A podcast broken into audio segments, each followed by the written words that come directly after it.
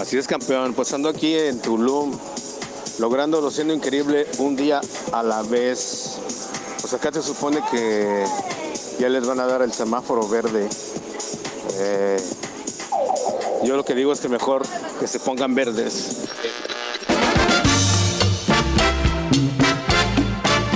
You're listening recién horneado.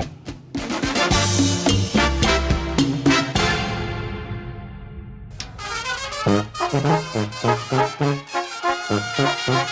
no se raje mi Sinaloa.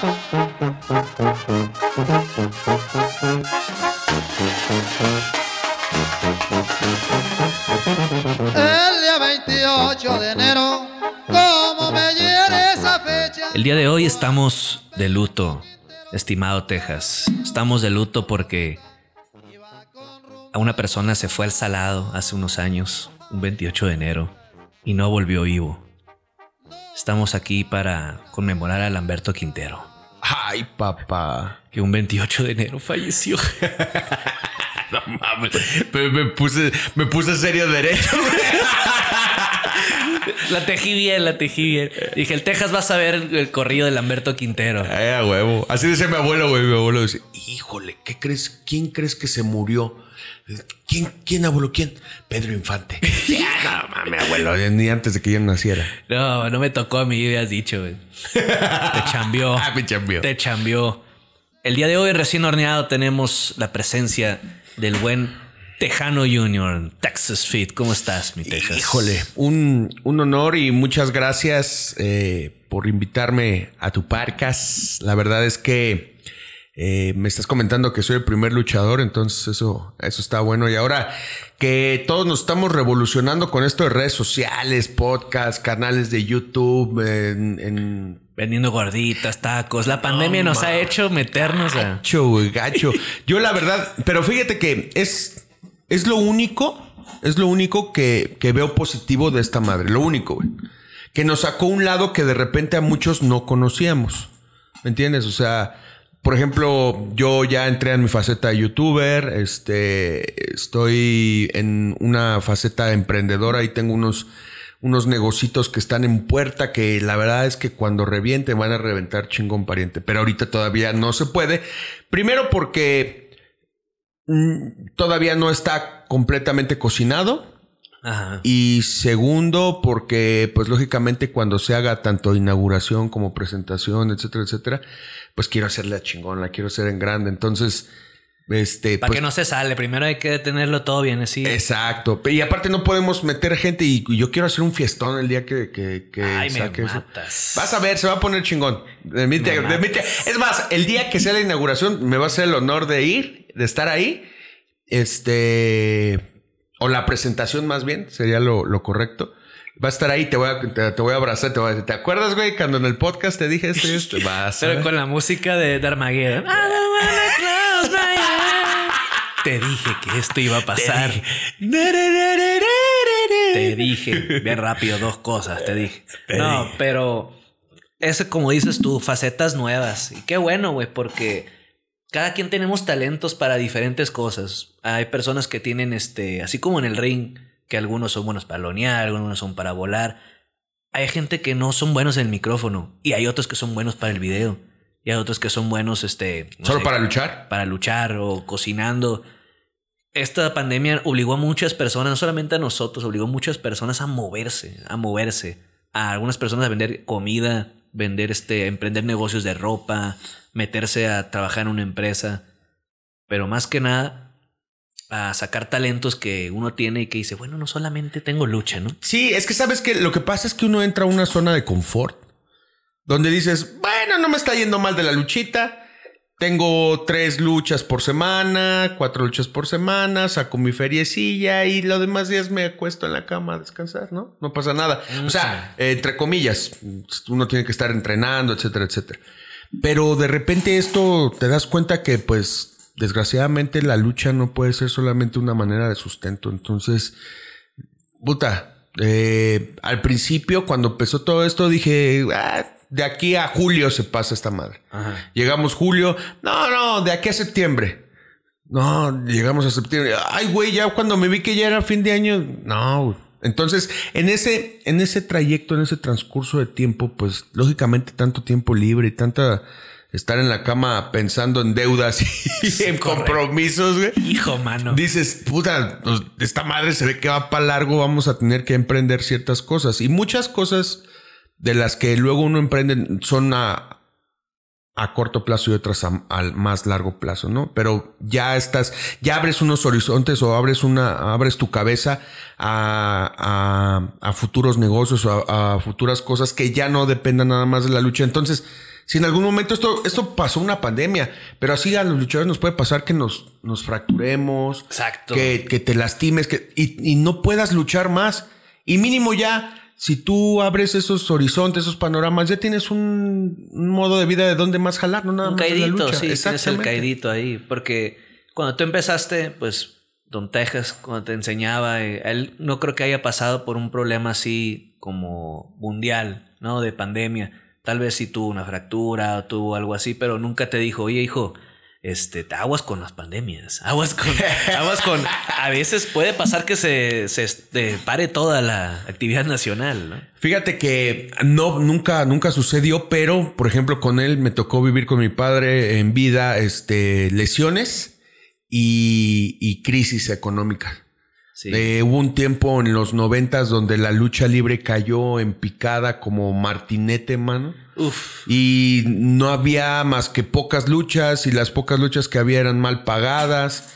Y pues, como lo he hecho, lo he dicho en muchas, de, muchas entrevistas que me han hecho, yo mi manera de vida desde que recuerdo ha sido la lucha libre. Y lo digo desde mi padre, porque nosotros hemos vivido de la lucha libre toda la vida. Entonces, sí me tocó no tan largas, pero sí temporadas muy duras.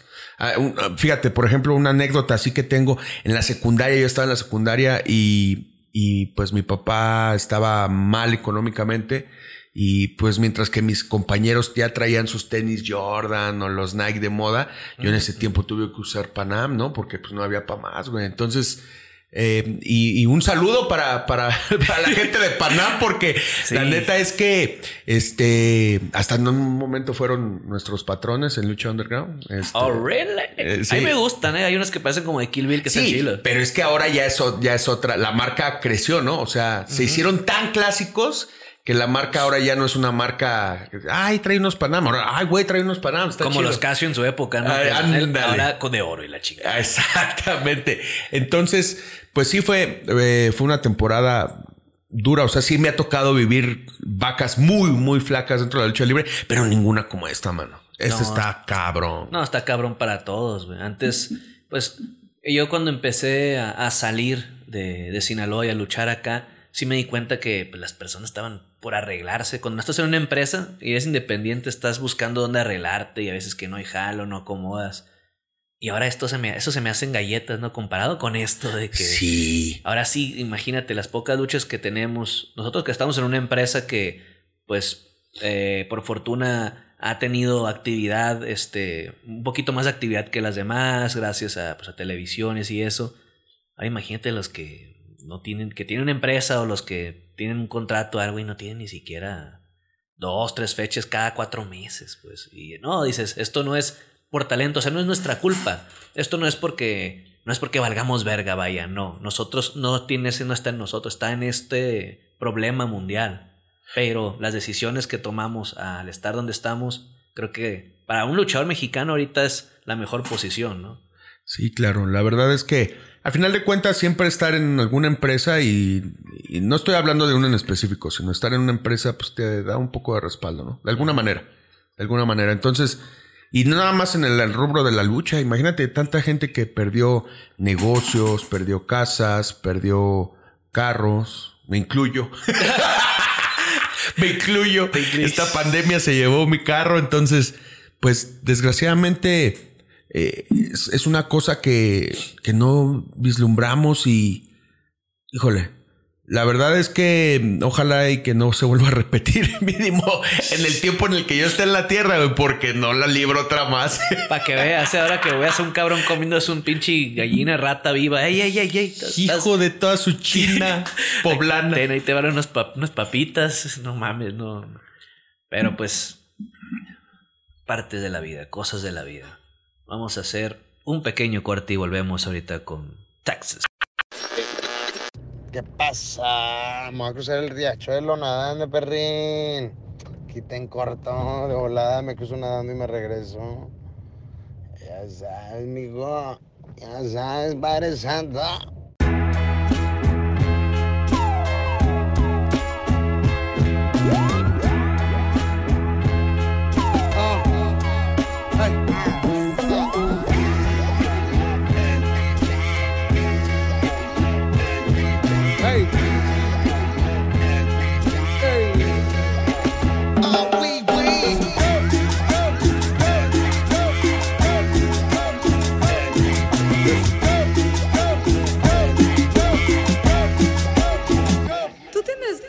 Muchos. Looking for M's like I lost a friend. Jump out of my bed like where the bread. You go hold the egg. Waiter, bring the check. When we talk, we Kalishnikov. Keep us in your thoughts. Fully dressed at the crack of dawn. Weapons letting off. I can hear them from the block. See them creeping through the fog. Season's greetings like feeding season can start. Oh my God. Look alive. Looking like I live life on a crooked line. Doing fine. You want maximum stupid. I am the guy. First of all, fuck the fucking law. We is fucking raw. Stick our tall. Ushers on the half shell.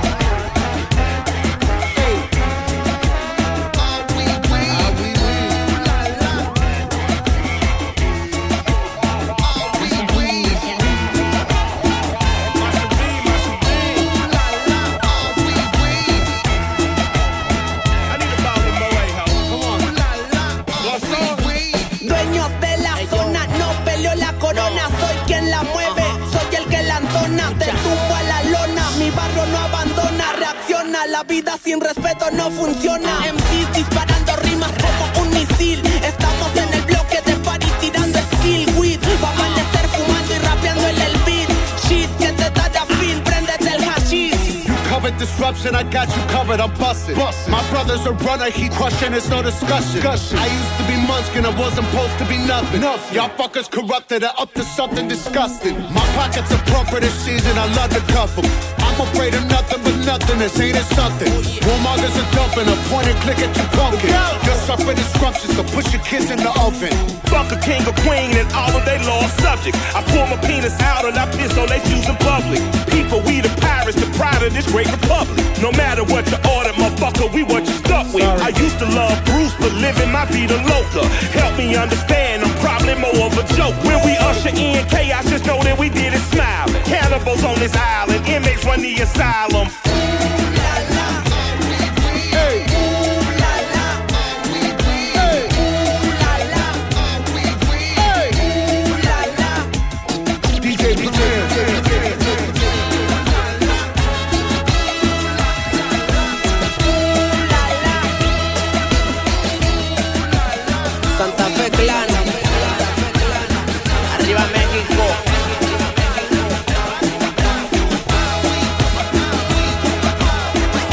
Música del barrio.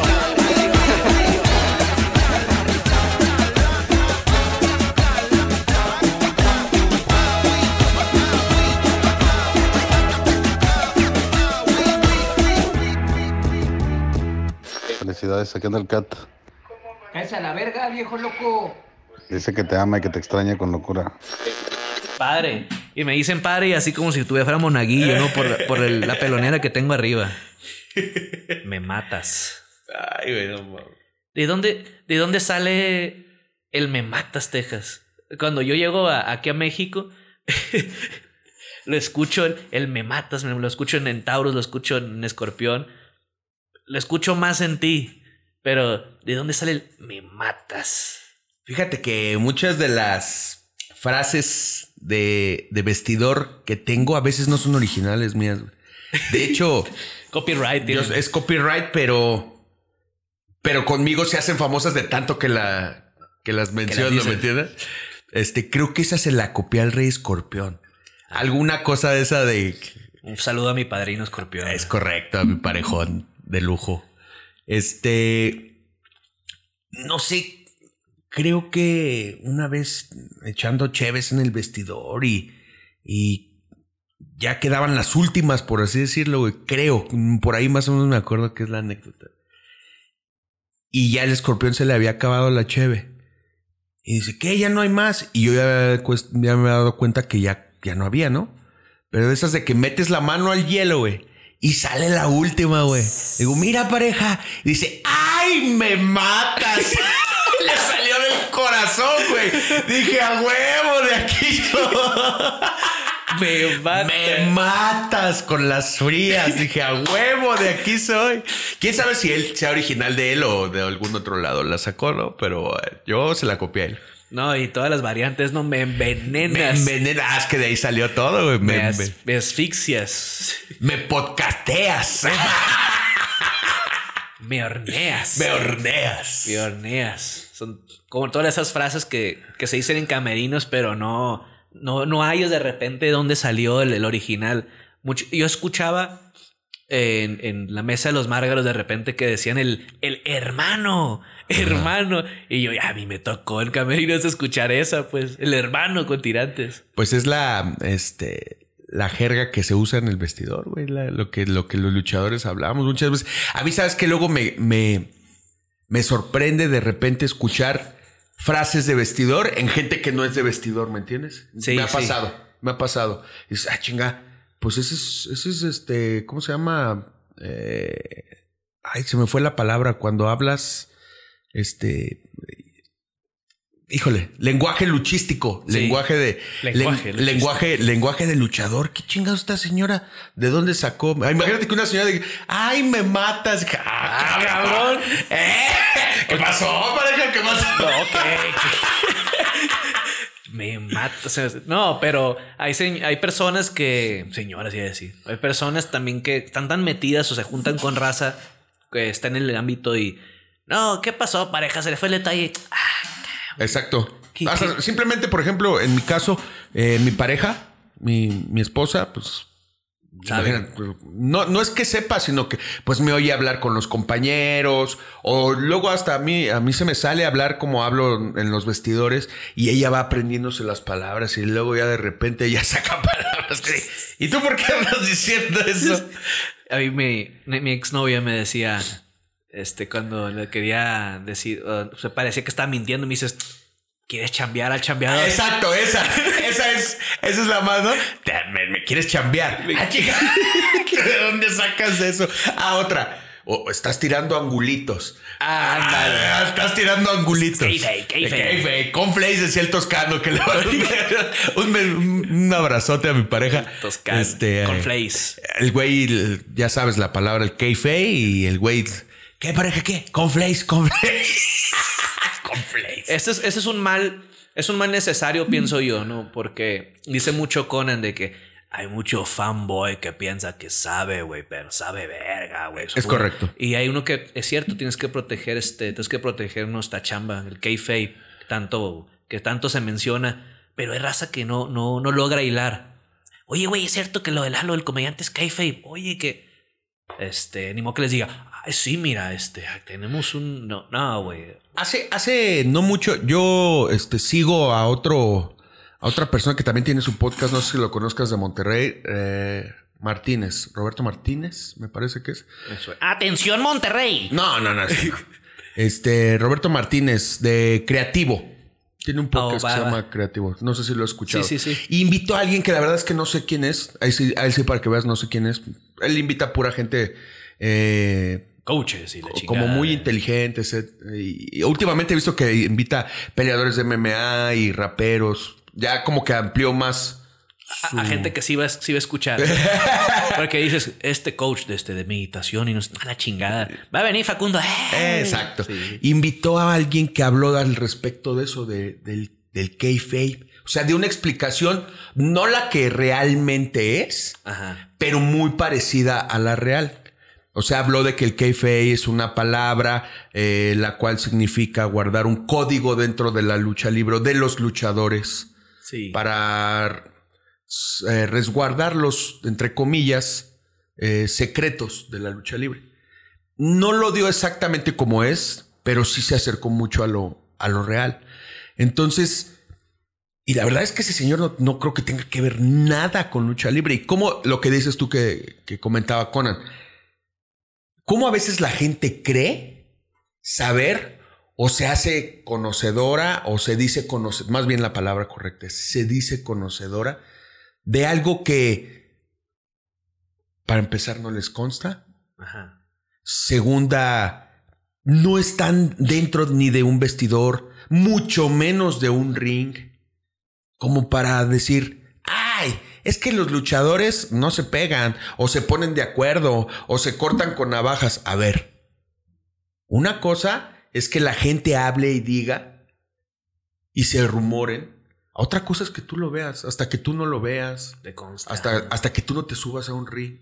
Yo reto a quien tú quieras de los fanboys conocedores de lucha libre que no aguantan o no aguantarían un entrenamiento de lucha. Entonces, es como por ejemplo ayer que estábamos grabando el video, que vi los entrenamientos de Jiu-Jitsu. La lucha libre tiene mucho que ver con ese tipo de entrenamiento, la real. Ajá. Porque ahora ya cualquier persona se hace, se dice profesor y creen que por subirte a las cuerdas y echar un mortal ya eres luchador. Exacto. Pero la real, la real lucha libre es, es algo muy parecido a lo del jiu-jitsu, de la lucha grecorromana, la lucha olímpica, la lucha a rendir. Entonces, este, yo quisiera, yo reto a, a- a quien tú quieras de esa gente que, que, que habla para criticar. Yo sé que son haters y que a veces los haters son los fans de Closet. Son haters que nada más, nah, esos güeyes y que, este, ¿de qué te sirve eso? O que luchadores payasos, etcétera, etcétera. Yo te, yo reto a cualquiera, a cualquiera que, que se dedique a, a que no se dedique a la lucha y que esté nada más criticando la lucha libre, que dice vendidos a los luchadores, Payasos. que les dice payasos, que se suban a un entrenamiento de lucha, a un real entrenamiento de lucha, para que vean que pues es muy fácil criticar al torero desde los gradas, güey. Pero a ver, métete a torear. Exacto. Sí, y es que estamos en una etapa que las redes sociales pueden permitirnos a cualquier cabrón decir algo. Y todos van a decir, hay líderes de opinión que van a decir mil y un cosas. Pero esa gente simplemente eh, se están agarrando de uno, ¿no? También he hecho muchas veces, súbense un ring. Yo también me canso, ¿no? De decirle a la gente que me dicen, ah, no vale nada, no sabe luchar. Y yo les digo, güey, supieran cómo sé luchar yo, lo que sé hacer. Pero ahí donde entra, no, ¿cómo vamos a subir con un luchador profesional? Ah, entonces, na- na- me tienes en esa posición, pero te gusta criticar. Este tipo de personas sí son un mal necesario. O sea, es necesario que existan, porque son las que también están dando ese, ese lado negativo. Tiene que haber, tiene que haber esas personas. Carlos Monsiváis, que es uno de los escritores más prolíficos aquí en México, Carlos Monsiváis entendía la lucha libre, amaba la lucha libre y escribía cosas de lucha Ah, libre. claro, sí, una vez lo escuché hablar al respecto de la lucha libre. Sí, cierto, cierto. Carlos Una Monsiváis. persona muy respetable y que habló como aficionado, pero bonito de la lucha libre. Exacto, él decía que la lucha libre es un universo, este, es una fantasía hermosa, pues, como tú no vas, y él le decía a la gente, la gente, este, se, ahí es el problema, el conflicto mental, mucho de las personas que no entran en esa meditación que es la lucha libre, llegan a la arena y se ponen a, hacer- a preguntarse, se ponen a, a describir la semiótica, los signos de por qué la lucha libre es así. No, nada de eso. Pues tú vas a la lucha y disfrutarla como el teatro, como un arte, güey, como un deporte, pues. El preguntarse el por qué, el preguntarse este para qué, todo eso ya va de- quitándole todas esas variables. Carlos Monsiváis, que un escritor de los mejores de nuestro siglo, este, ese, esos son los como fanboy se pudiera decir, pero buenos de la lucha, sí, porque claro. es como de que Simón existe esto y esto, pero a mí lo que me gusta es la lucha y todo eso no es necesario preguntármelo ahora. Es como un ejemplo, es como la magia, güey. O sea, a mí me encantan los trucos de magia y me sorprende, güey, pero le quitas, le quitas la magia cuando quieres a huevo introducirte al truco, ¿me entiendes? Ay, güey, ¿dónde se metió la paloma? Pues te vale verga, güey. Disfruta que se guardó la paloma y va, ¿no? Sí, sí. Pero a huevo quieren y buscarle el negrito en el arroz. A mí me gusta el truco de magia, el de, ¿dónde quedó el sobre? Hoy no salió. Hoy no- vino el de la moto. Fíjate. Mira el de la moto, fíjense, plebes. Antes, antes de que se me vaya la idea ahorita que dijiste el mal necesario. Perdón. eh, subí, un, subí un TikTok y ese TikTok lo reproduje en mi, en mi Facebook. Y hablaba de que no, compa, yo cobro por lo que sé, no por lo que hago, etcétera. Y yo estoy haciendo en el video unas llaves de lucha. Y ahorita que dijiste el mal necesario, ¿sabes cuántas, cuántas reproducciones tuvo ese video?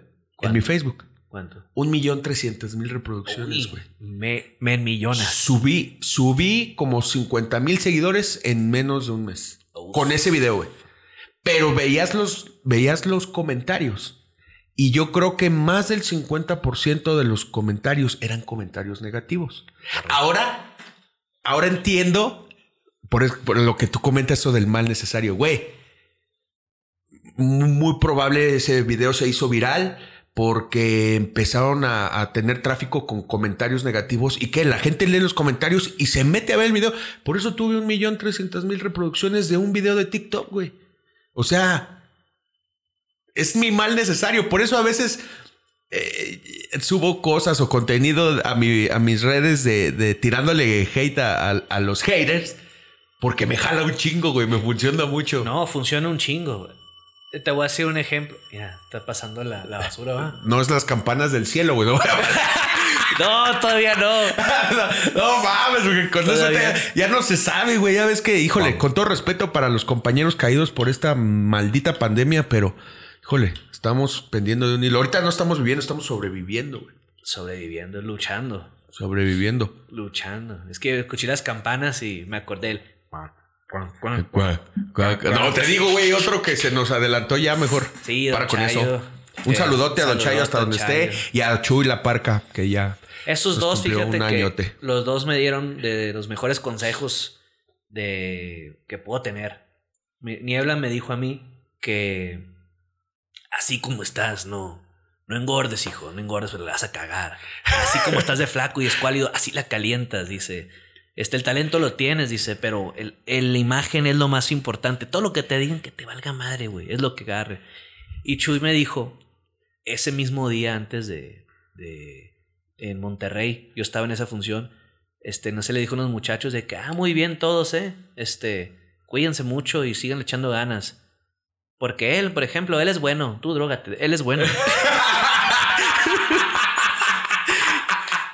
Tan, es muy chuy eso, ¿no? No, gacho. Fíjate que eh, Mr. Niebla, pues él estaba muy lastimado de sus rodillas, de los codos. Una persona que dedicó, no, no dedicó, entregó su cuerpo a la lucha.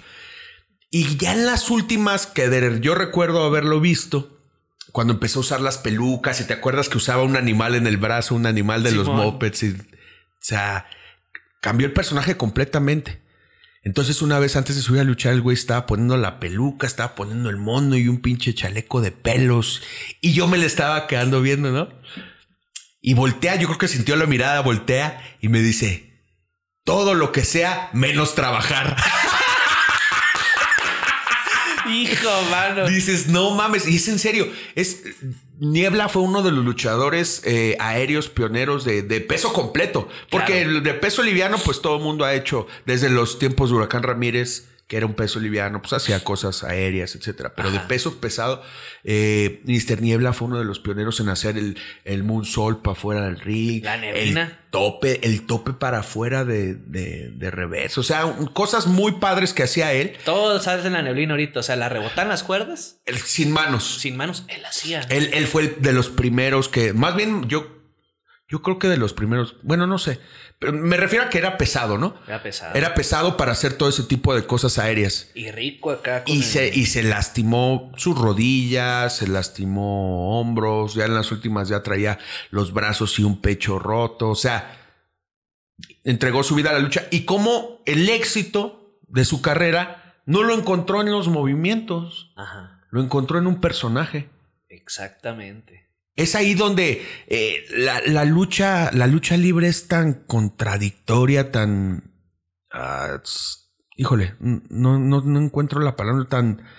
O sea, tú puedes ser el mejor luchador del mundo en el entrenamiento, ¿no? Y darlo todo.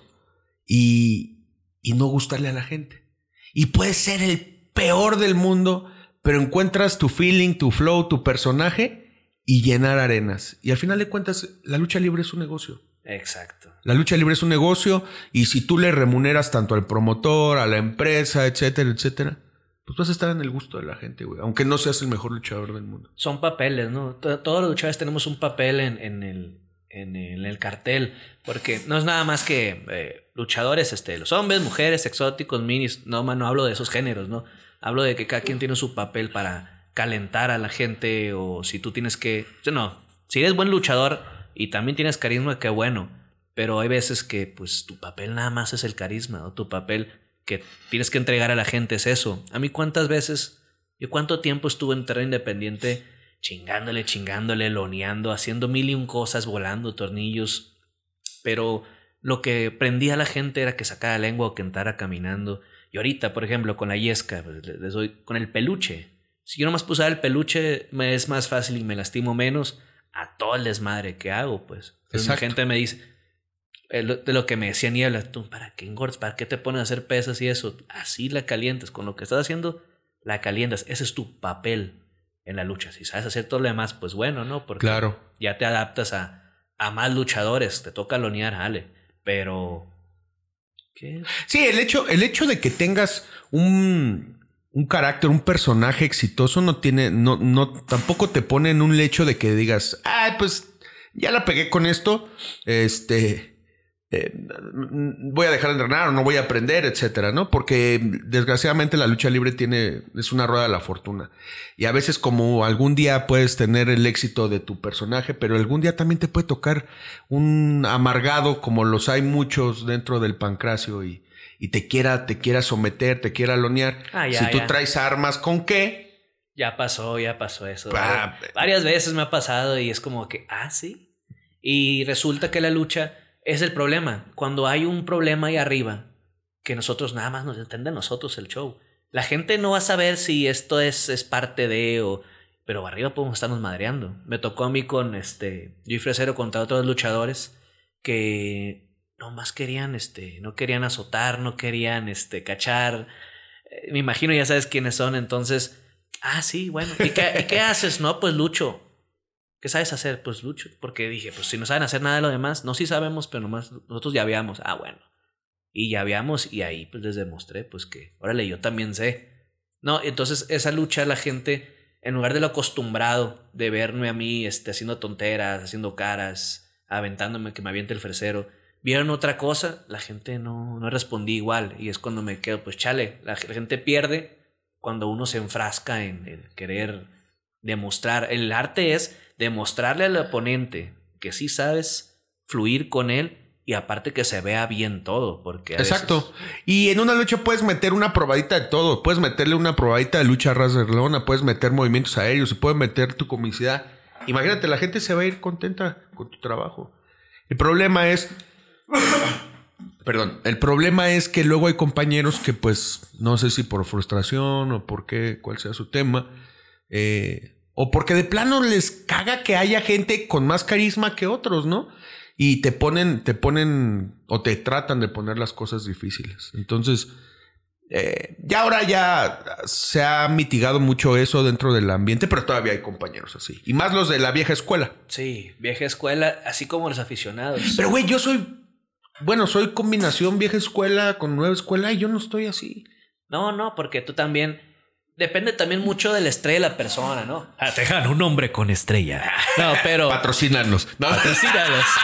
No, pero el, el caso es. eh, tú combinas vieja escuela con la nueva, pero tú no estás cerrado a muchas cosas. Yo, que tu carrera, pues la he visto también desde que estás en el consejo a ahorita. Este, no has desentonado o cambiado del todo el estilo. Tal vez un poco más serio acá.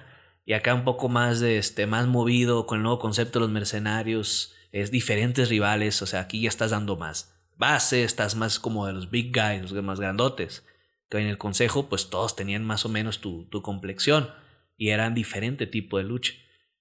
Pero en dado caso, para la gente no le va a importar. La gente va a decir, ay, está en triple A, el Tejano no era lo que era antes. Ah, Porque, o sea, no, no hay diferencia en lo que, güey, sigo siendo el mismo, pero mi estilo lo estoy haciendo. Es renovando, nada es más. renovando. Pero ellos nunca los vas a tener. Ahí va el mal necesario, ¿no? Exacto. Tal vez van a decir eso.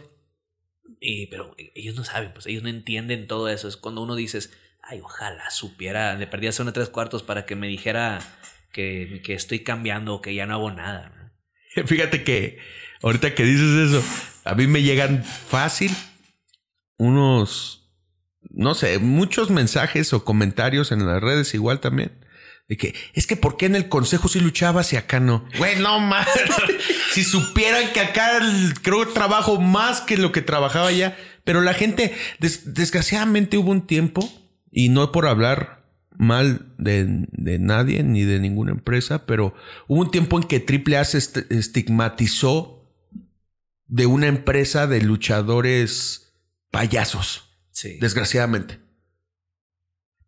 Yo simplemente contestaría eh, es- esos comentarios con algo. Puedes checar y el 50% del elenco de Triple ahora es- son ex Consejo Mundial de Lucha Libre. Ajá. Y, s- y la gente se quedó con esa idea.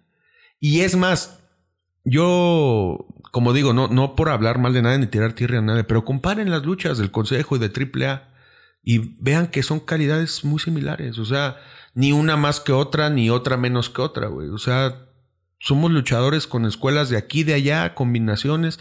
Lógicamente, lo que sí que AAA tiene algo que por eso es que es la empresa más mediática de, de México, que sabe manejar muy bien su- sus, sus historias de televisión, este, Personajes. lo que les llaman las novelas, los personajes. Y lógicamente eso vende más.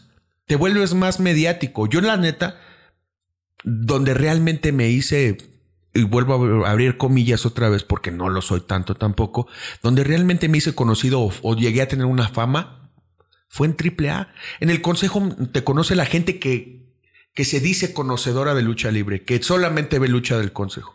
Y acá no, acá te voltea a ver todo mundo, porque apareces en el comercial, porque apareciste en el programa, porque ya fuiste con aquel, porque ya hiciste un, escándalo.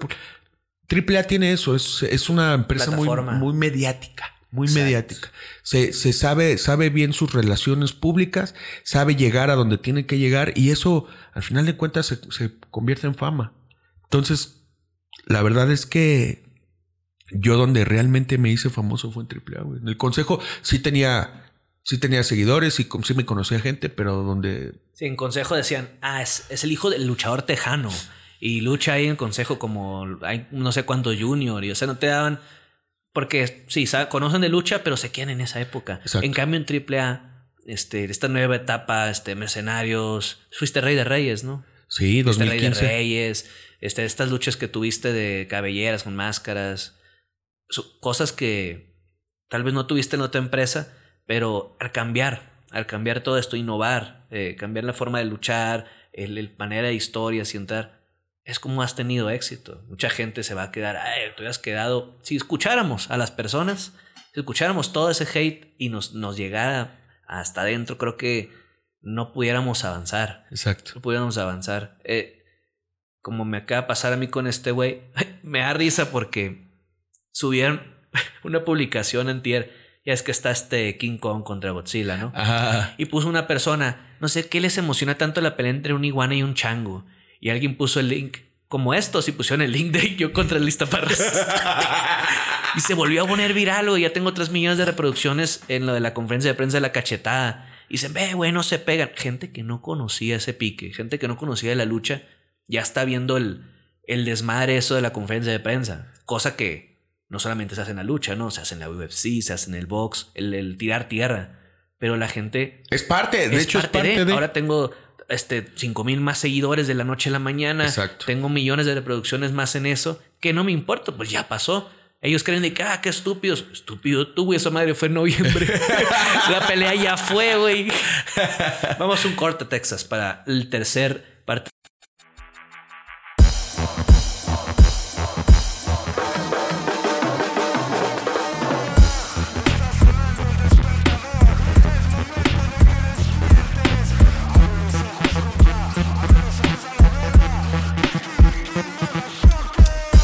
Ruido para el que está dormido.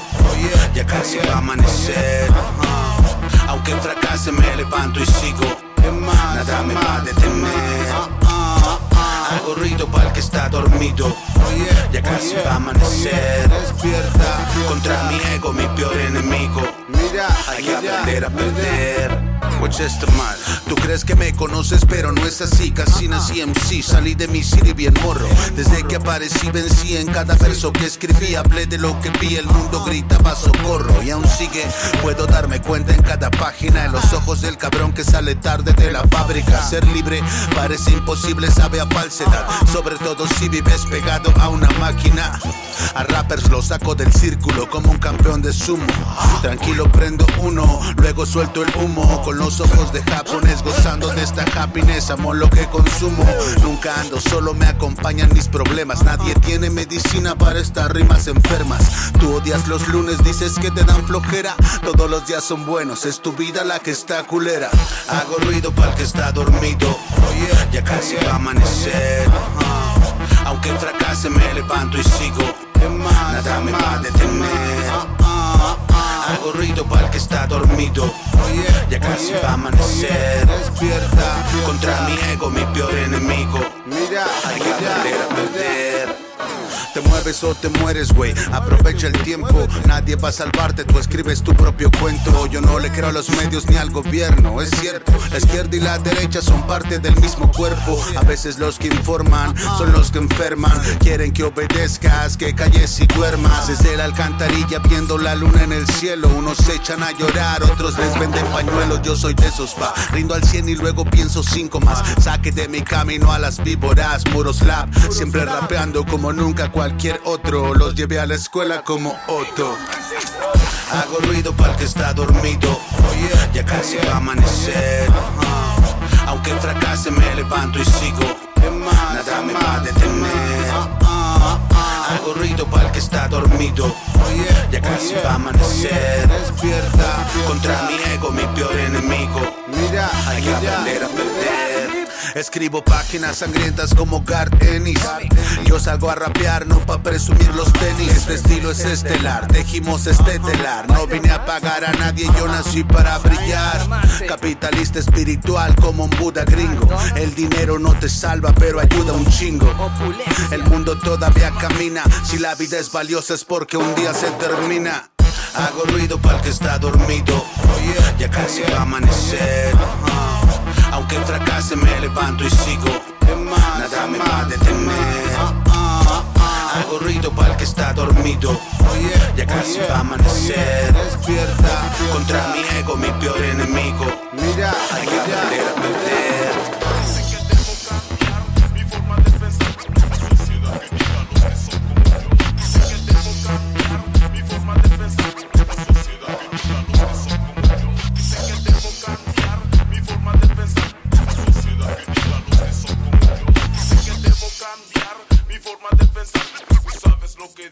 Get low.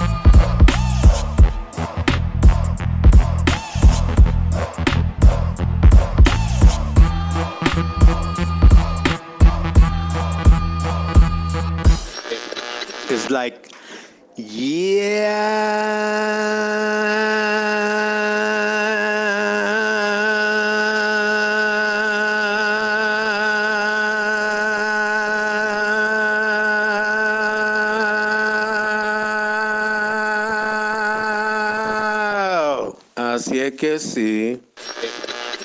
Oye, me acabo de acordar de otra frase, güey, que esa nunca supe de dónde provino originalmente. ¿Cómo me vi? Ah, ese es de Conan, ¿no, güey? De Conan, el cómo me vi. Porque yo lo había escuchado de Adolfo. Y lo- yo primero lo escuché con el Mesías. Y después me dijeron que era de Adolfo. Es que sí la hizo muy famosa, pero que yo sepa, que yo sepa.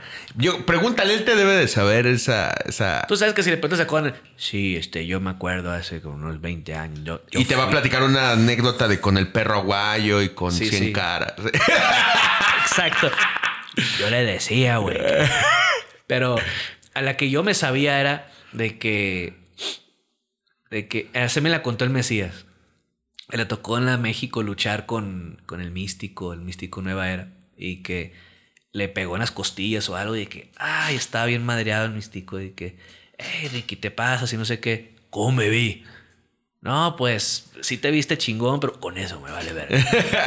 es que, te digo, pregúntale a Conan porque yo que sepa, la original es de WCW, güey. No me acuerdo a quién chingados puteó de si Supercalo o a uno de esos gente que estaba en WCW en esos años. Y era Conan, güey. Oye, güey, pero está bien puteado ese güey. Sí, güey, pero ¿cómo me vi? Pregúntale, él, seguro él te va a dar la respuesta Y eso, y indicada. eso es, y eso es muy de, de- eso es muy de vestidor, el cómo me vi. ¿Cómo me vi? A mí el Mesías, pues llegamos a, al hotel, eran las 3 de la mañana, 4, llegamos de Saltillo. Y llega el Mesías y, este, bueno, vamos a, vamos ya a dormir, ya estoy, ya estoy cansado. Eh, quedo mi cuarto. Este, no tenemos disponible hasta las 11 de la mañana. Y de repente, Ricky, ¿no? A ver, yo tengo un cuarto reservado a nombre, a mi nombre, Gilbert Cosme. Ahí lo tengo reservado. A mí no me importa qué va a hacer usted, señorita. Pero yo quiero mi cuarto ahora. Es que eh, empezó a poner nervioso. Imagínate este cabrón enojado, güey. Eh, eh, eh, no, tenemos de. Es que no tenemos de dos matrimonios. Ay, no me importa si tiene 10 camas o si tiene 20. Yo quiero mi cuarto ahora. Y le da la. No, aquí tenemos una. Paz, me la da. Va muy buena. Y ya vamos al elevador y yo, estoy encabronado, Ricky, venas saltándole, pinche pelo rosa, güey. Todavía están los contactos puestos casi. Y ahí vamos al elevador y se cierra el elevador.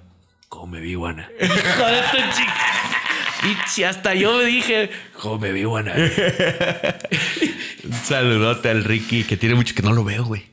Ah, don Ricky. ¿Cuándo lo vi también? Por última vez, hace poco. Pero también un saludote a, a Ricky, el, el terror de los, de los pasillos. Papi. Papi, Ya, tú- ya- ya tú sabes, papi. Ya tú sabes, papi. Los confundo a veces como hablan porque son igual el, Mecha Wolfie. papi, que tú sabes, porque hay mucho caifán ahí en el, en el vestidor. Saluda a John también ahí. ¿Cómo hay, cómo hay este entre nacionalidades, cómo hay así amistades que te siguen el rollo y que también este, hay una buena química? Yo me acuerdo de una lucha tuya. Esto, esto es muy, muy tuyo, güey. Es algo que siempre veo en ti y pues me da mucha risa. Eh, era una lucha entre tú y Terrible contra Naito y... no Yujiro. Allá en, en Japón. y no se escuchaba, o sea, es que no se escucha más que lo... Pero no se escucha casi lo de lo que estás en, en- en el ring. Entonces está Na- Naito abajo y tú le dices, métete, métete, hijo de tu puta madre. y como que no te entiende, güey. Y el terrible dice, no te entiende, pareja. A ver, a- español. Y le haces así como, métete, hijo de tu puta madre. Y el otro güey se le queda viendo y lo hace con los ojos. Le abren los ojos así y ya se mete. No, me cagué de la risa. Y hace poco en Triple Manía eh, estaba en la regia. Estabas en la jaula. que salvaste tu cabellera. Que te escorpión. Y que ta, ta, madre, todos se quedan viendo. Y le dices, vámonos a la verga. Imagínate, te- Triple Manía que fue ahí en el estadio Los Sultanes, gigante el lugar, güey. Yo estaba desde el camerino, desde acá de atrás, viendo, güey. Se escucha así, como dices, y aparte tu gesticulación, vámonos a la verga. Es que ya. eh, Bueno, primero, eh, una disculpa a todos los que he ofendido. No, no, cierto. Ustedes chinguen a su madre. No, es que para mí decir groserías cuando estoy trabajando, güey, es como parte de soltar una adrenalina. Sí. Y a veces, por ejemplo, me ha pasado que eh, gente de mucho respeto, ejemplo, Blue Panther, se me salieron. Órale, hijo de la chingada, ¿me entiendes? Faltarle respeto al señor Blue Panther, pues está cabrón. Sí. Pero es algo como muy me sale natural, no es que realmente quiera ofender, sino que es como, como parte de soltar esa adrenalina. Siento que, que si yo les digo una grosería o los, o los o- pues no, no, no es cuestión de ofenderlo, más bien si, si les digo groserías, güey, siento como que se prenden y la lucha sale más chingona, ¿me entiendes? Entonces, hay veces que, eh, pues me sale natural, güey, ni, me doy cuenta, la neta a veces ni me doy cuenta. O sea, ya lo traigo. Y por ejemplo, esa vez de la jaula, esa vez sí me acuerdo, porque ya estábamos pocos dentro de la jaula, güey. Y nosotros, pues éramos la única pareja que estaba dentro del ring, güey. Entonces partimos caña, pum, pum, le dimos en su madre a los demás, quedaron tirados y volteó a ver el escorpión. Y pues ya no había quien pegarle, güey. Todos estaban tirados. Vámonos a la verga, para que aquí chingados nos quedamos a, a perder la cabeza. Vámonos a la verga, güey. Y el pedo es que a veces ponen micrófonos, güey, en el, en el ring, güey, en las esquinas de los ring. Y por eso es que a veces sí se escucha clarito lo que uno dice, güey. Y a mí me ha tocado, este, por ejemplo, luego en las transmisiones de AAA muchas veces se ha oído cuando censuran la grosería, güey. O sea, la, la cortan. Sí, sí, sí. Porque, y, y, o sea, en edición los pongo a trabajar porque sí, digo de verdad, muchas groserías. Pero mira, esto es porque eres, también eres rudo, ¿no? Y el rudo, la- el alimento del rudo siempre con la gente a veces es, tú sabes, los house shows. Sí. Cállense, hijos de su puta madre. O sea, tú sabes que ellos se meten contigo y tú los ofendes, pero entienden que eso es parte de un papel. Ajá. Ahora, pues sí, televisado es un problema las groserías, es un problema ya el tema ahorita que pues lucha libre AAA te está haciendo mancuerna con Marvel y estamos cuidando el contenido para niños y Sí, bla claro. uno tiene que ingeniarse las, las groserías si te salen. Yo cuando, cuando he jalado de rudo, que empecé de rudo, era inevitable, pues ese, esa adrenalina, ese odio, es que sientan esa agresión también verbal. Y también Exacto, el- exacto. El, oponente también que sienta esa agresión verbal de que, ay, güey. Porque no es lo mismo de que, párese. Ah, párate, cabrón, párate, hijo de tu chinga. O sea, Exacto, eso. Y más la connotación que tú le des es lo que hace que reaccione a veces el otro compañero, ¿me entiendes? Entonces, bueno, a mí me cuesta mucho trabajo, por ejemplo, ahorita lo que dices que con AAA eh, hacen alianzas con empresas, eh, pues que son de de moral muy respetable, por así decirlo. No sé cómo, cómo, cómo sí, pues es más para, para más público. Por ejemplo, luego nos ha tocado ir a trabajar a funciones donde específicamente entran a decirnos, a ver, vamos a luchar para ejecutivos de no sé qué empresa. Es pura gente que en su vida ha ido a las luchas. Por favor, limiten sus malas palabras. Y a mí me ponen un pinche candado en la cabeza cada vez que me dicen, no mames, es la forma de sacar como mi coraje. ¿Cómo me dices eso? Métete, Pero- maldito cabeza de chorlito. Ándale, tonto, párate. ¡Ay, chispas! No, no, no, no, es, es algo. Recorcholis, ahí viene. O sea, no. Y fíjate, soy muy mal hablado. O sea, en la vida diaria soy muy mal hablado también, pero eh, soy, soy más grosero a la hora de luchar. La- no, voy, no voy tampoco en la vida. No, porque eres, eres una persona tranqui, es así normal, pero arriba del ring es donde saca la rudeza uno. Pues. Pero es necesario, güey. En México, eh, el más con el folclore que hay, güey. Yo, vi- yo vengo de un lugar donde se dice verga para todo. Y aquí llego y aquí, órale, güey, no, está güey, chinga su madre y la verga. Y si a- dicen a, a mí, yo donde eh, una persona en la calle de que, no chingas a tu madre, eh, no sé qué. Yo digo, ah, cabrón, me está ofendiendo. Se enojó. Pero es una manera bien, bien coloquial aquí, güey. No, ese cabrón es un hijo de su puta madre. No, no, no, no lo está ofendiendo como tal. Eh, de acá donde yo vengo se le dice, no, aquel es un hijo de su puta madre. ¿Cómo? Igual. Acá ya llegan y dicen, no, güey, dicen verga para todo. Ey, no, que la fíjate verga, que la verga, güey. ahorita que dices eso, yo, yo sigo a un, a un comediante y ahorita se me fue el, el nombre del, del comediante, pero es tu paisano. Y sus stand-ups, el 50% de las palabras es verga, güey. Hombre, ese verga, güey. Este, ahorita me tengo que acordar de su nombre. El Pancho. Pancho. Pa- Pancho. Pancho Estrada. Pancho Estrada. Pancho Estrada. Ese güey buenísimo, cabrón. Buenísimo. Y pues, afortunadamente, este trabajo te hace viajar a muchos lados, conocer distintas culturas, distintas formas de expresarse. Entonces, yo ya sé que ustedes, para ese lado de, de México, decir verga es algo muy cotidiano, güey. Hambre esta verga, güey. O vámonos a la verga, güey. O sea, ¿me entiendes? Sí. Entonces, el otro día puse un, un show de, de- de Pancho Estrada en YouTube y lo estaba escuchando, pero en voz alta. O sea, lo puse pues ah, ambiental, ¿no? Y mi esposa estaba al lado. Y, y dice, ay no, a mí no me gusta cómo habla ese hombre, no se le cae la verga de la boca. No, literal. No mames, pero la neta es que para ustedes es muy normal, para otra gente aquí, y la verdad es que somos vergueros de closet porque todo el mundo la usamos la palabra, pero como se oye un poco, este, ¿cómo se dice? Como brusca para nosotros de este lado de México es brusco decir verga. Ajá. De hecho, apenas hace no mucho empezaron a dejar de decir esa palabra en, en televisión, güey, porque puta, decir eso, no mames, güey, se persinaba la gente. Ahora ya no es tanto, ¿no? Pero sí no es una palabra que nosotros usemos también como muy cotidiano aquí los chilangos y allá sí, güey, lo usan para todo. En la lucha libre escuché, por ejemplo, ahí vamos a algo bien raro. Es muy brusca, dicen la palabra. Y nosotros, yo jamás había escuchado, tanto tiempo, jamás he escuchado como aquí en México me dijeron una vez. Vamos a ver a quién le apesta más la verga. ¡Ah, cabrón! Dije. Ah, sí, eso es muy argot de, de, de, de tepiteños. Sí, de- entonces yo, ah, cabrón, ¿cómo está el rollo? Pues yo, yo sí me la lavo, no sé. Vamos a ver, cabrón, yo me dejé remojando en caca y no sé qué. ¿Qué, qué pedo? Sí, güey, está grotesco ese pedo, ¿no? Pero, pero ellos lo dicen como diciendo, a ver quién es más ¿A chingón. quién es más pues. chingón? Sí. Y yo, ay, cabrón, güey. Igual, México, ¿no? Tenemos un personaje. en- Yo cuando me, me saqué a Yesca, que me lo regalaron en Los Ángeles, ¿y cómo le pongo? Canala y algo así. A Yesca lo voy a poner, como Jessica. Pero nunca imaginé que lo iba a usar tanto en la lucha.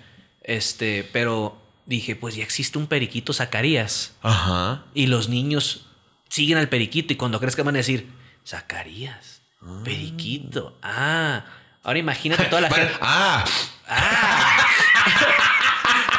no es gripa. Desde chico me están... No, ahora imagínate toda la gente. Yo cuando escucho las transmisiones no puedo evitar reír, güey. No puedo Sí. evitar reír el... Oh, se están rolando la yesca entre la gente.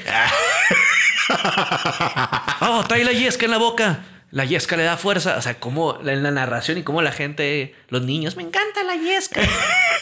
Imagínate los papás, güey, que dicen, no mames, este... Oye, imagínate que tú seas un papá que no conoces ni una madre de lucha, güey. Nada. Pero tu hijo es bien aficionado a ti y que de repente, papá, ¿me compras una yesca? ¡Verga!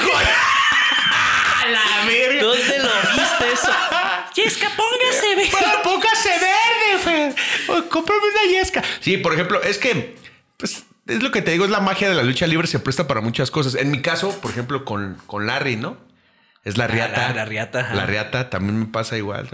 Le está pegando con Larry, la riata. Y no le agarren la riata al tejano. o sea, Exacto. es como un doble sentido ahí. Pero medio. eso se permite mucho en México, ¿no? Claro. Vamos a, a luchar a... Bueno, vamos a luchar a... Hablando de México, no el de los ¡Oh! el del- nos quedó el mero pedo. Entró el mero detalle, güey. Entró el detalle, El mero detalle. Ahí está la, la, la jerga. Se Entró- compran colchones, va. Entró el látigo para yo. No, pero en Japón, por ejemplo, que es eh, un poco más serio a veces las cosas, pero se prestan también la lucha cómica. Y la gente lo, lo o sea, ahí- de allá viene Yoshihiko, ¿no? El, el pinche muñeco, güey, con el que luchan, güey. Y no son groseros y cuidan mucho de los tatuajes, que se los cubran. O sea, me contaba Ares que en China no tienes que tener cubierto todo, que no se te ve ningún tatuaje. Sí, claro. porque respetan mucho eso. Es que la ideología de los, de, no sé si de los orientales, pero por ejemplo en Japón que yo he estado, la gente tatuada tiene que ver, eso sí tienen que ver directamente con gente que tienen que ver con los yakuzas, que es la mafia La japonesa. mafia japonesa. Es Que te tapen. Y, pero hay cosas en las que no, no guardan absolutamente. Y dices, no, pues que se respetan y todo. Pero las luchas de DDT, esas de que se saque el calzón. Ay, no mames, yo sí he visto unas cosas que ya caen luego en lo pinche. Un güey, en esas de DD DDT, es verdad la DDT empresa. Wrestling, ajá.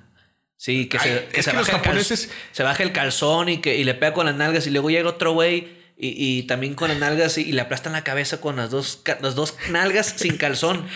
Y te quedas, güey, ¿cómo, cómo, ah, cómo, ¿cómo llegué a esto? Es que los japoneses, ¿sabes qué es? Van de 0 a 100 en un segundo, güey. O sea, o- ves unos encuentros, por ejemplo, la New Japan, o sea, no estamos hablando de la misma empresa, pero es el mismo, el mismo país, güey. Y estamos hablando del mismo deporte o del mismo espectáculo, como lo quieran llamar. Y en la New Japan ves unos putaceras de cachetadones, patadas. Salen tiro por viaje con el hocico reventado y así, bien cabrón. Y luego ves funciones como las de las de DD DDP. DDT. DDT, DDT, como el castigo. Sí, DDT. Que, por ejemplo, yo vi una de un personaje que sale como de Ronald McDonald. Pero el personaje es gay. No, güey, sí, sí. No mames, güey. O sea, el güey les anda poniendo siempre el fundillo, güey. O se anda poniendo la cara en las partes nobles, güey. que los viola y Que todo. lo viola. O sea, es un personaje bien bizarro de madre. Porque tú estás viendo el personaje, el payasito de Ronald McDonald, güey. Y les pone la- el pito, el, el, el- el fundillo en el pito. Y dices, ah, qué pedo con este güey. Y creo que su final es un centón a las huevos. Una cosa de eso. Sí, se viola el solo. Y nosotros como que, ¿qué pedo? Pero escucha a la gente. ¡Oh! no. Pero ¿sabes qué? Es que desgraciadamente ah, volvemos a lo mismo de, lo que hablamos de la magia hace un, un ratito. Ey. Los japoneses no andan escarbándole, güey. Ellos, si tú les vas a vender ese tipo de lucha, ellos saben que van a pagar por ver ese tipo de lucha. No van a ir, uh, esas mamadas que, esas payasadas que, güey, pagaste por ver un espectáculo donde la lucha es cómica, es, es chistosa, es este, eh, tiene movimientos de lucha con movimientos de comicidad, bla, bla, bla. Disfrútalo, güey. Es para lo que pagaste el boleto. Sí, la gente paga por si va como las en Estados Unidos que ah, van a pelear el hombre invisible contra el invisible, no sé qué, y la gente lo paga, güey. Exacto. Pero es que la gente sabe a lo que va, güey. No va a ir a, no va a ir a, pues, a criticar. no va a ir a criticar. Si quieres ver lucha, lucha, pues vete a otra empresa, ¿no? Sí, Y entonces los japoneses, como ellos, ellos están muy, muy centrados en ese pedo, güey. O sea, saben, no andan, no andan queriendo encontrar el truco del mago, güey, sino que, ay, güey, qué chido, ¿no? Voy a, quiero ver lucha cómica y voy a ir a, a DDT.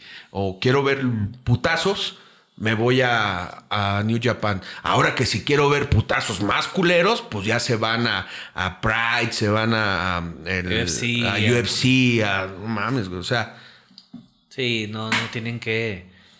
Se ponen a criticar y. Bueno, si quieres verle cortarle la cabeza, pues ve otra cosa. Pero mira, Japón, tú que has jalado en Japón, también hay una diferencia en, en- lucha, güey. Yo sé, pues no luchaste igual que como estás luchando en la México, no luchaste igual allá. Me imagino que allá el ver a la gente en silencio, nada más reaccionando cuando, cuando hacías algo, verlas sentadas, verlas sentadas así como en, en la arena, fue muy diferente. güey. Sí, fíjate que igual también el público de lucha en Japón ha cambiado, ya se hizo, pues es que como ya se globalizó todo este jale, güey. O sea, el, el público también como que se metió al rol de lo realmente la lucha, ya son más interactivos con los luchadores, ¿me entiendes? Antes no, antes eran un, un respeto de... tú piensas que a lo mejor estabas aburriendo en la lucha y no, era un respeto que te están guardando porque estás desarrollando tu trabajo y cuando hacías una cosa que a ellos les sorprendía, ahí venía la reacción, el oh, pero volvían a quedarse callados. Ahora, pues con, ya ven cómo es el, el- el público mexicano, el público americano, que son muy participativos. Tú los ves ahora, por ejemplo, en el Wrestling Kingdom, Ajá. cuando hay un toque de espaldas y ya ves que uno, dos, y la gente grita. Oh, sí. Exacto. Ya la gente en Japón ya también se volvió más participativa, ya interactúan más con la lucha. O sea, lo que están viendo ya gritan, ya están, este, por ejemplo, si hay algún movimiento que están preparando uno de sus luchadores favoritos y ya saben que es un movimiento, la gente ya está, oh, Oh. y antes no lo hacían tanto, güey. Entonces, No, no, ahorita ya la gente como que ya está, sabe qué va a pasar y cómo lo va a, a- a solventar. Gracias a la red social también que conocen, ¿no? Dicen, ay, va a ser tan chingadera o, mira, esta canción que voy a poner, voy a poner una canción para que la escuches. Esa, eh, después te voy a decir quién es cuando termines de escucharla, pero tú me dices si sí o no. Es como si estuvieras entrando, imagínate que estás en el Korakuen Hall y tú, y tú eres un luchador que te ponen esta rola, pero es bien conocido. Aquí te que me dijiste la reacción de la gente, imagínate la reacción de la gente cuando ponen esta rola y que vas a caminar por ahí.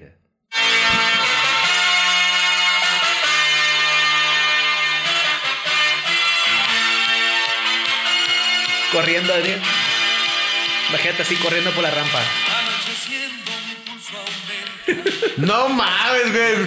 Pensé que era una de Mijares al principio. Es Mijares. Ah, es Mijares, ¿va? Sí. Es que, ¿sabes qué? Yo no sabía. Apenas acabo de ver un programa con Jordi Rosado y le hicieron una entrevista a Mijares. Mijares tiene mucha influencia japonesa porque él trabajó años en Japón cantando para japoneses. ¿No sabías? No sabía, Porque acabo de esa el lucha, casco. esa lucha, digo, esa lucha, esa canción se oye como un intro de, de luchadores japoneses o de música japonesa, güey. Exacto. Pero porque Mijares trabajó en Japón mucho tiempo, güey. Órale, no sabía. Yo no sabía tampoco cuando. Ah, chinga. Y hasta le regresé un poquito a la entrevista porque es que pones algo para estar escuchando y, y en uno de los clips me aparece esa entrevista de Jordi Rosado con Mijares y habló de eso. Qué que, loco. que estuvo viviendo en Japón. Y eso es, esos son arreglos musicales japoneses, Y te escuches, yo cuando, cuando hablábamos de eso, cuando pusieron esa canción, me imagino hacer un Tiger Mask, güey, entrando por la Ajá, rampa.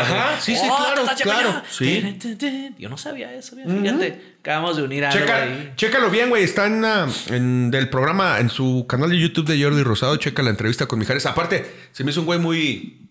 Este. Yo lo, yo lo, lo notaba o lo sentía como muy serio y no, es un desmadre, güey. Mijares, neta, güey. Me la pasé cagado de la risa. Menmijar. Menmijareas. Ay, Un saludo para el Oscar. Un saludo para el buen. Oscar. Choc, el que nos hace cosas de diseño y aparte. Ah, el Choc, sí. Me gusta cuando él imita a Conan y yo a Figueroa y hacemos plática y... Sí, este no es un fanboy Figueroa. Carlos, pero es que tienes que entender que es lamentable. No, no, no, no vale verga, no. Sí, este, vamos a fumar bien rápido. No, le sale igualito. Sí, güey, güey, sale sí. igualito, güey. Texas, ya vamos a... Al final de este podcast es un honor haberte tenido aquí cotorreando. Verga, güey. me- Así como este tipo de plática yo me puedo aventar un día completo sin Pues es, pedo, el, güey. es el chiste, ¿no? Este, porque a veces que te dicen, una entrevista radio, Eh, ¿Cuál es tu movimiento favorito? ¿Cuál fue tu lucha favorita? Sí, una- hay momentos, ¿no? Para, para hablar de lucha y esto. Pero siento que a veces las personas no conocen, eh, detrás del luchador, como decíamos con Niel, no, no conocen el otro talento, no conocen a la, a la persona que también tiene un bagaje cultural diferente, ¿no? No solamente es, sí, este, yo luché en África con africanos. Ajá, sí, hablar más que de lucha, ¿no? Sí, la verdad es que sí. Yo disfruto mucho este tipo de entrevistas y pocas veces me las hacen, o yo creo que casi nunca, güey. O sea, hablar. Sí, hablas de lucha y hablas de tus cosas y eso, pero también hablas de otras cosas, está interesante. Es interesante. Y horneados, más que nada. Uf. Texas, como para que le digas a... Ahora, eso sí, esto es muy, sí es muy de radio. Y gracias por estar aquí. Vamos a decir tus redes sociales, Texas. ¿Cuáles son tus redes sociales para que te sigan? Este, mis redes sociales, todo lo verificado que con Tejano Junior desde eh, Twitter, este, Facebook, Instagram, son las que están verificadas. Y ahorita a TikTok, eh, toda- esa la de TikTok no está verificada, pero es la de No, arroba. Ni, ni la mía, la, la de AAA. Que, que dijo, ten, ahí está la cuenta de TikTok y bueno, y yo, pero yo no uso, pues úsalo porque son para los niños. Y yo, ah, chingada, bueno. Y nomás subo la yesca, no sé, güey. La yesca bañándose. Millón de vistas. ¿Qué pedo, güey? Sí, sí, sí. Todo lo verificado, lo que no está verificado no son hijos del tejano. Solamente el TikTok y por supuesto la, el canal de YouTube que estamos echándole ganas ahora con eso del YouTube, echándole, eh, a- a- emprendiendo la nueva etapa de, de YouTuber. Eh, por ahí apenas se abrió el canal en octubre del año pasado y gracias a Dios creo que ahí va, ahí va despacito, pero, pero va jalando. Me parece muy buena idea a mí, porque así estás, primero pues empezaste con nosotros, pero te puedes ir a, como a más este, extremos, a, ma- a otros tipos de deportes y yo creo que vas a encontrar cosas muy interesantes. De hecho, este, hay una persona que creo que te serviría mucho de tu canal, que no es luchador, pero está interesante. Así como ayer lo que hicimos de Jiu-Jitsu, bueno, algo un poquito más fuerte. De hecho, es la idea. Eh, ahorita, pues desgraciadamente por, por la, la pandemia y toda esta situación, pues no hay mucho de dónde jalar. Y agradezco mucho a los compañeros que ya participaron. Entonces, pues ahorita estamos nada más trabajando con, con la gente que tiene, que tengo como más confianza, por así decirlo. O sea, los que tengo aquí de primera mano y que hablo con ellos y me dicen, sí, sin bronca, me, echan, me han echado la mano y me han ayudado mucho, a los cuales les agradezco, ellos saben quiénes son, les agradezco mucho todo el apoyo que me han brindado para mi canal. Pero la idea es no nada más hablar de lucha libre, sino hablar de box. Ya tengo preparado ahí por ahí el de box, tengo preparado uno de taekwondo. El tuyo quedó pendiente porque el de ayer fue Animal Reels, pero vamos a hacer el de Jiu-Jitsu. Ajá. Vamos a hacer el de Jiu-Jitsu, va a haber segunda parte con Iguana. Este, quiero hacer uno de MMA.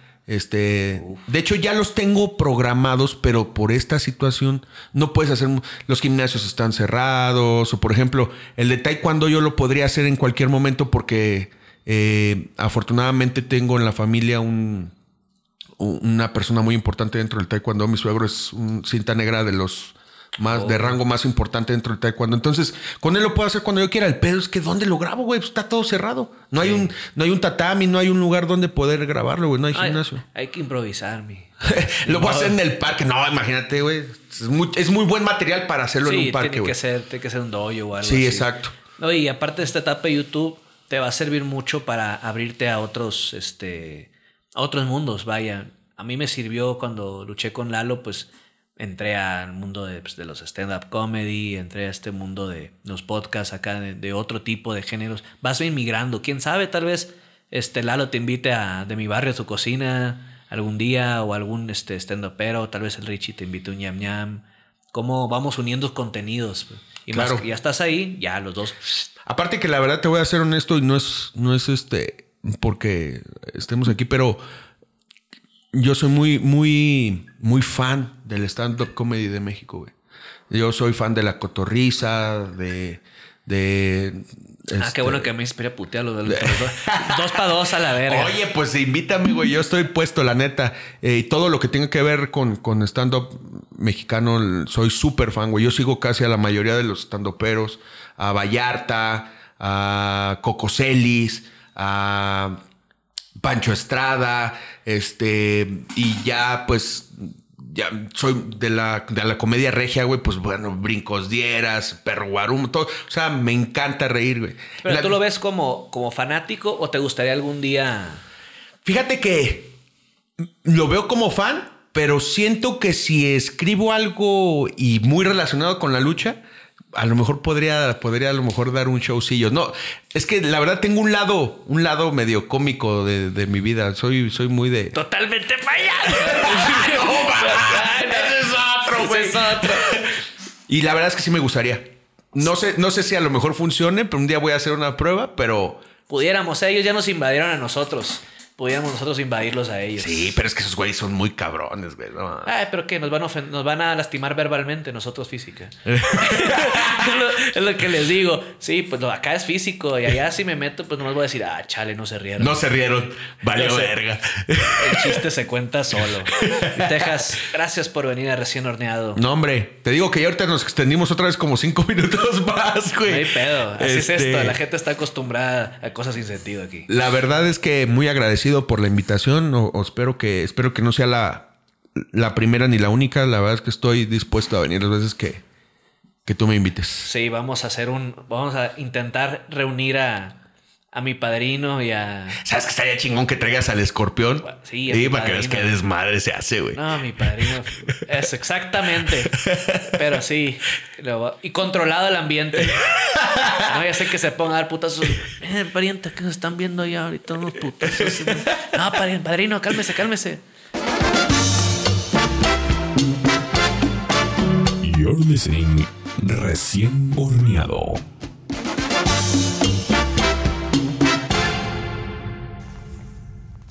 Así es que sí.